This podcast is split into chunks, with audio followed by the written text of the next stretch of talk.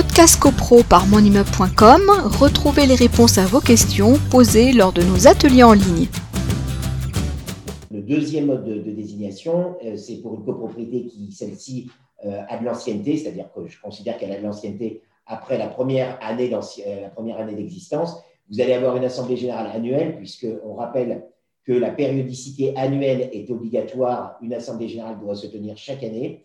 Et le syndic est donc désigné pour une période maximale de trois ans. Très généralement, dans la très grande majorité des cas, euh, les syndics ne sont élus que pour une année ou jusqu'à une euh, l'Assemblée générale qui approuve les comptes sur l'exercice suivant, mais elle est donc euh, normalement l'Assemblée générale annuelle redésigne le syndic, enfin désigne le syndic, mais ce n'est pas une obligation. Donc vous avez la désignation par l'Assemblée générale annuelle. Podcast CoPro par monimmeuble.com, retrouvez les réponses à vos questions posées lors de nos ateliers en ligne.